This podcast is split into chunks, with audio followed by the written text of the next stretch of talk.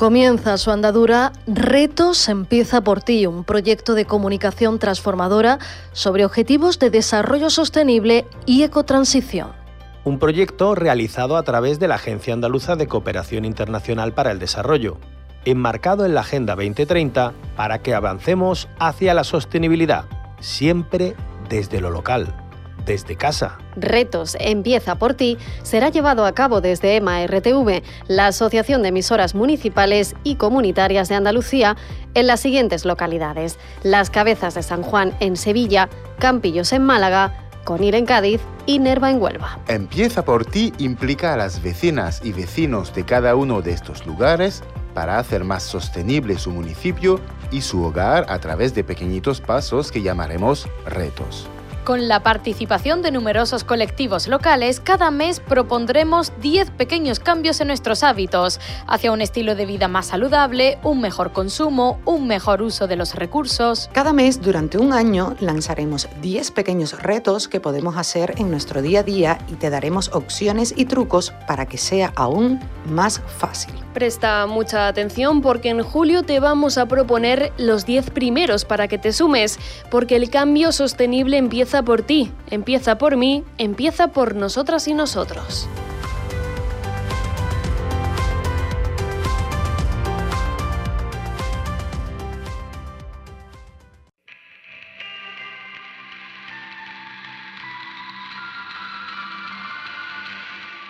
En la onda local de Andalucía, empieza por ti. Buenas prácticas locales para favorecer la ecotransición y la consecución de los ODS en nuestros municipios.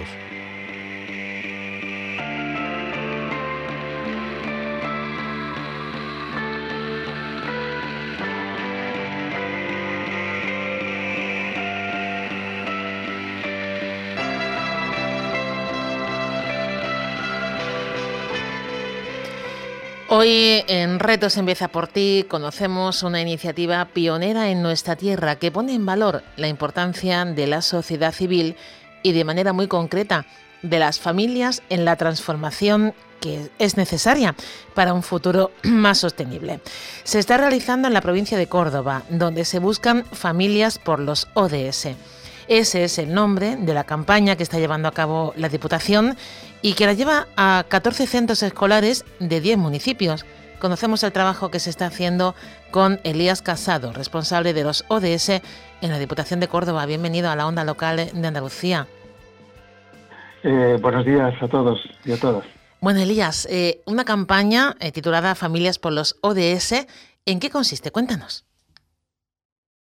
Bueno, esta es una, una, actividad que complementa un programa educativo de promoción del desarrollo sostenible en municipios que lleva a cabo la Diputación bajo el título eh, Agenda 2030 Escolar. Eh, se trata de llegar a, a, los centros educativos como promotores de ODS desde la docencia que realizan eh, para que eh, eh, a través del currículum, a través de las necesidades que tiene las instalaciones del centro y también de, mm, las necesidades que tiene la comunidad educativa en su conjunto, pues puedan hacer su particular Agenda 2030 escolar que pueda luego transmitirse a el ayuntamiento que está en proceso de Agenda 2030 local y convertirse esta, e, e, en una agenda multiactor, entre ellas a través de los centros educativos. La campaña Familia por los ODS complementa esta, esta, esta actuación, este programa educativo, eh, eh, ampliando esta, esta sensibilización y conocimiento de los ODS en la relación que los alumnos hacen con sus familias en casa y eh, se genera una actividad de unas cuatro horas de duración en los, en los municipios donde se, se, ubican centros con, con la Agenda 2030 escolar para precisamente relacionar lo que aprenden los niños, los alumnos, en, sus aulas con lo que luego llevan a su entorno eh, familiar y, domiciliario. Eh, las familias, eh, ¿cómo pueden participar? ¿Se les bueno, va a invitar a través de sus hijos e hijas? ¿Cómo va a ser ese contacto con, con la familia de los pequeños que están en este proyecto? Eh, bueno, el contacto se hace a través de, mm, la contratación que se ha hecho a Poetopía, que es una empresa gestionada y dirigida por el antropólogo Ángel Arenas de Málaga, que genera, pues, ya 10 años de experiencia y es el que se encarga de comunicar a los centros eh, y concertar con ellos las fechas en las que se va a realizar esta, esta, esta actividad y eh, a través de, los cursos donde se, se está dirigiendo el, tema de la Agenda 2030 escolar, que son fundamentalmente quinto y sexto de primaria en, los centros de primaria y eh, tercer y cuarto de la ESO, pues generan eh, un lugar de encuentro entre esos alumnos con los profesores que, que, han tutorizado o están tutorizando en el curso el proceso de Agenda 2030 escolar y las familias, pues, los padres, los abuelos eh, o los hermanos que, pueden acercarse a, esta, a este evento de, de cuatro horas de duración el día determinado. Los más pequeños sin duda son el futuro. ¿Qué se les está enseñando respecto a los ODS? Eh, ¿Qué se les pide? ¿Qué, implicación pueden tener eh, para ir sembrando un futuro mejor? Elías. Bueno, eh, en primer lugar es conocer lo que en el entorno familiar y en el entorno urbano del, pueblo donde, donde están, pues qué es lo que pueden hacer conociendo pues eh, los logotipos de, de, cada uno de los objetivos de desarrollo sostenible y el mensaje que, que, llevan a cabo. Mm, eh, bueno, pues desde el 1 al 17 cada ODS tiene un, mensaje eh, para generar una actitud de comportamiento pues ligado a los temas sociales, a los temas medioambientales, a los temas de prosperidad y que son objetivos pues para, para alcanzar de aquí a 2030. Nada más que conocer eso es importante. El, el evento consiste en una gamificación de un mapa gigante, de, eh, en torno a un mapa gigante de más de 100 metros cuadrados, donde eh, a través del móvil, a través de preguntas interactivas con, los dinamizadores del, evento, pues van descubriendo detrás de cada ODS la realidad que en su municipio existe y eh, cómo ellos pueden participar para sentirse promotores del mensaje de ese, de ese objetivo de desarrollo sostenible. Bueno, decíamos que eh, va a llegar a 14 centros educativos de 10 municipios de la provincia. ¿Cuáles son esos municipios donde va a llegar esta eh, eh, familias por los ODS? Bueno, son 10 centros, los 14 centros que han empezado en la experiencia piloto están repartidos por 10 municipios, es Benamejí, Moriles, Aguilar de la Frontera, La Rambla, el Aldea Quintana en La Carlota, Córdoba Ciudad, El Guijo, eh, Villafranca de Córdoba, Castro del Río y Espejo. Pues eh, le agradecemos muchísimo Elías Casado, responsable de los ODS en la Diputación de Córdoba, que nos haya presentado este proyecto Familias por los ODS que aterriza estos días en, las localidades cordobesas que, que, nos ha comentado pues, para ese mando futuro, para educar en, eh, en los ODS y en esos retos de los que hablamos cada viernes. Muchísimas gracias por atendernos, que vaya bien la experiencia.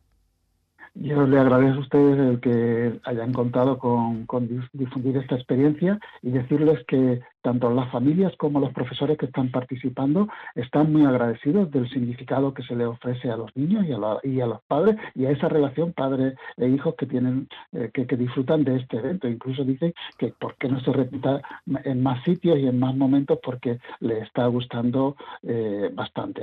Empezó, eh, empieza esta, esta semana y durará hasta el, hasta el día 16 de noviembre y bueno pues eh, van a participar eh, pues más de 600 alumnos seguramente en torno a, a este evento tan interesante. Para lograr los objetivos de desarrollo sostenible es fundamental garantizar una vida saludable y promover el bienestar universal. Para muchas enfermedades es fundamental la investigación y actividades que ayuden a dar calidad de vida a las personas que las padecen. Hoy conocemos la labor que hacen desde la botica neurocognitiva acaban además de presentar su calendario solidario 2024, donde ponen de manifiesto la integración social de las personas que son usuarias eh, con otros colectivos sociales, lo que les hace además partícipes de la vida social a través de actividades de las asociaciones. Hablamos con María Baradez, directora de Botica Neurocognitiva. Bienvenida a la Onda Local Andalucía, María. Hola, muy buenas, ¿qué tal? ¿Cómo estáis? Bueno, pues María, encantado de escucharte, además de en La Botica, que es eh, tu programa de, radio, pues también en tu otra faceta que es la asociativa, eh, la, de, la de llevar en Casares, eh, pues este Botica Neurocognitiva, que cuéntanos, luego hablaremos del calendario y demás, pero para presentaros, como carta de presentación, ¿qué hacéis desde la Botica Neurocognitiva, María? Bueno, Botica perdón, Botica nació desde el programa de radio, empezamos haciendo educación para la salud es una entidad que creé junto con dos amigas y dos de mis hermanos para dotar de recursos o en la medida de lo posible mm, poder extraer recursos que no existen en el mundo rural, que, son el, acceso a una educación de, sanitaria de calidad y el acceso a un, a un proyecto asistencial que es el que nosotros llevamos a cabo. En la parte educativa, aparte del programa de radio, pues llevamos un programa de, charlas, talleres, de capacitación a, nivel de toda la, comunidad, pero en especial también con menores. Trabajamos habilidades de relaciones sociales, también trabajamos el neurodesarrollo correcto. En juventud trabajamos con, preveniendo a través de actividades lúdicas, pues previniendo las conductas de riesgo que pueden aparecer en esta delicada época de la vida que es la adolescencia. Y luego en nuestros programas asistenciales, pues trabajamos con colectivos vulnerables, ¿no? Esos colectivos son básicamente pues mayores para los que no existe eh, recursos de la administración que atiendan sus necesidades y su deterioro cognitivo, el que se da asociado a la edad. Por lo tanto, nosotros tenemos nuestros programas de, memoria y nuestros programas de, capacitación funcional para mantener la autonomía el mayor tiempo posible. Y luego pues tenemos mayores pues con enfermedades neurodegenerativas, personas con daño cerebral, personas con diversidad funcional. Pues para todos ellos tenemos programas en los que un equipo multidisciplinar de psicólogas auxiliares, terapeuta ocupacional, educadoras sociales, trabajadoras sociales, todas ellas junto conmigo que soy la enfermera, pues todas, todas nosotras trabajamos con ellos pues bueno, pues eh, cada uno en, su faceta intentando sobre todo que mantengan su autonomía y su independencia, que no que no haya que no mm, camine o derive su, su patología hacia una situación de dependencia, que eso tarde lo más lo más posible, ¿no? Y bueno, eso es básicamente y, nada menos nada más, nada lo que hacemos desde Botica Neurocognitiva desde hace ya bastantes años. Claro. Bueno, habéis presentado eh, el calendario solidario en 2024. Em, cuéntanos cómo es ese calendario, con qué intención lo sacáis, dónde podemos comprarlo y, a qué se van a destinar eh, esos fondos.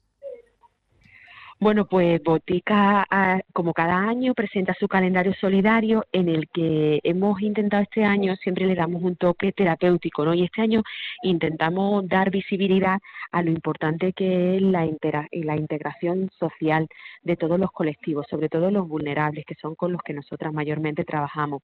Para ello nos hemos rodeado de todo el tejido social de nuestro pueblo, que es maravilloso y además bastante abundante, tanto que nos ha dado para rellenar todos los meses y hemos eh, lo que la fotografía lo que refleja es cómo nuestros colectivos, a pesar de sus diferentes patologías o de sus diferentes capacidades pueden integrarse dentro de otros colectivos, ¿no? Y cómo pueden ayudarlos. Esa es la, muestra que hemos querido darles, ¿no? Se lo han pasado pipa como cada año. Las fotógrafas María y Ivana son maravillosas, altruistamente, pues prestan su servicio y su profesionalidad para que las fotos salgan, bueno, pues, pues maravillosas como, como podéis comprobar. Y bueno, pues hemos hecho dos tipos de calendario. Uno más grande venderemos a 6 euros y otro de sobremesa que venderemos a 4. Con el dinero recaudado, pues nos sirve a nosotras pues para poder mantener esa cuota tan social y tan mínima que pagan nuestros usuarios y usuarias, porque mm, estamos hablando de que tenemos un equipo en botica de ocho personas profesionales y claro, esas personas cobran. Claro. Yo no, pero ellos sí. Entonces, son unos gastos muy elevados al mes y, y claro, y la cuota que pagan ellos nosotros siempre intentamos que sea la más mínima, sobre todo porque nuestros colectivos tienen pensiones muy pequeñas y ya sus familias están bastante asfixiadas, entonces nosotros eh, mantenemos cuotas muy sociales y para eso sirve la captación de esos fondos. Claro, además hablamos, como bien decía, de zonas rurales en las que hay muchos servicios que no, que no llegan y ahí hacéis una labor eh, pues fundamental. Em, tú que conoces a, los usuarios y, que conoces a las familias, eh, ¿cuáles son las principales carencias que, bueno, que cubrís? Porque está lo que es el tratamiento, ¿no? Eh, de, lo que es eh, la enfermedad neurocognitiva, pero también una parte social que es importante, ¿no? Y de apoyo. Eh, ¿Cuáles son las principales necesidades con las que os llegan? Mira, date cuenta que la, primera es la, eh, la desinformación que hay porque nuestro sistema sanitario no tiene, mm, no tiene el apartado de rehabilitación. La rehabilitación que no, cuando hablamos de rehabilitación de, no, no, pensamos en la física, ¿no? En el movimiento, ¿no?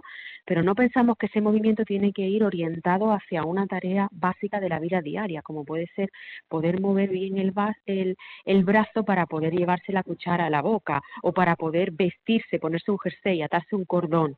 Eso no lo tiene en cuenta. Tampoco tiene en cuenta cuando hay un daño cerebral, ya sea por una neurodegenerativa, por una depresión, que además hay muchísimas depresiones que detrás eh, que, conllevan un deterioro cognitivo importante, que muchas veces enmascaran, eh, se enmascaran o se, o se, mm, se, les, se les diagnostica como que tienen una, una mm, demencia cuando realmente lo que tienen es una depresión.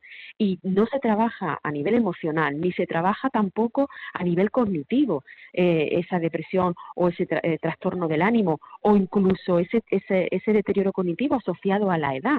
No se trabaja. Si se trabajara, si se realizara esa rehabilitación, neurorehabilitación, pues conseguiríamos personas que, envejecen de manera muchísimo más saludable. Enfermedades mm, neurodegenerativas que se enlentecen gracias a ese trabajo diario. Daños cerebrales que pueden ser rehabilitados gracias a unas herramientas, pero eso no llega, a los pueblos no llega.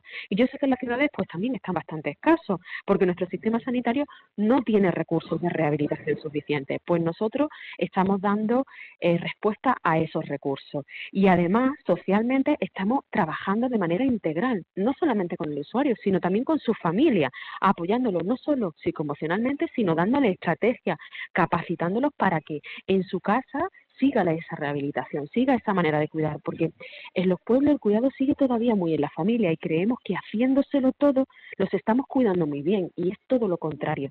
Tenemos que darle sus responsabilidades. Nuestros mayores, nuestras personas con diversidad funcional tienen que trabajar, tienen que ser capaces de, ser autónomos y de realizar todas las actividades básicas de su vida diaria, algunos con más supervisión y otros con menos.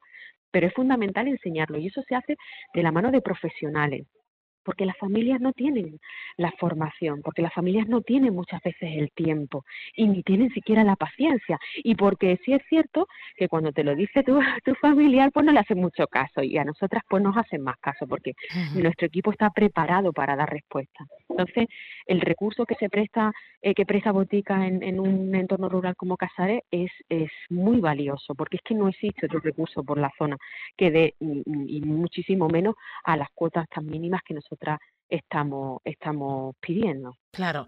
Bueno, eh, en botica en neurodegen eh, me saldrá el nombre, hija, María, neurocognitiva, neurocognitiva iba a decir degenerativa, no tiene nada que ver, al contrario, es por lo que peleáis. Botica, botica. botica.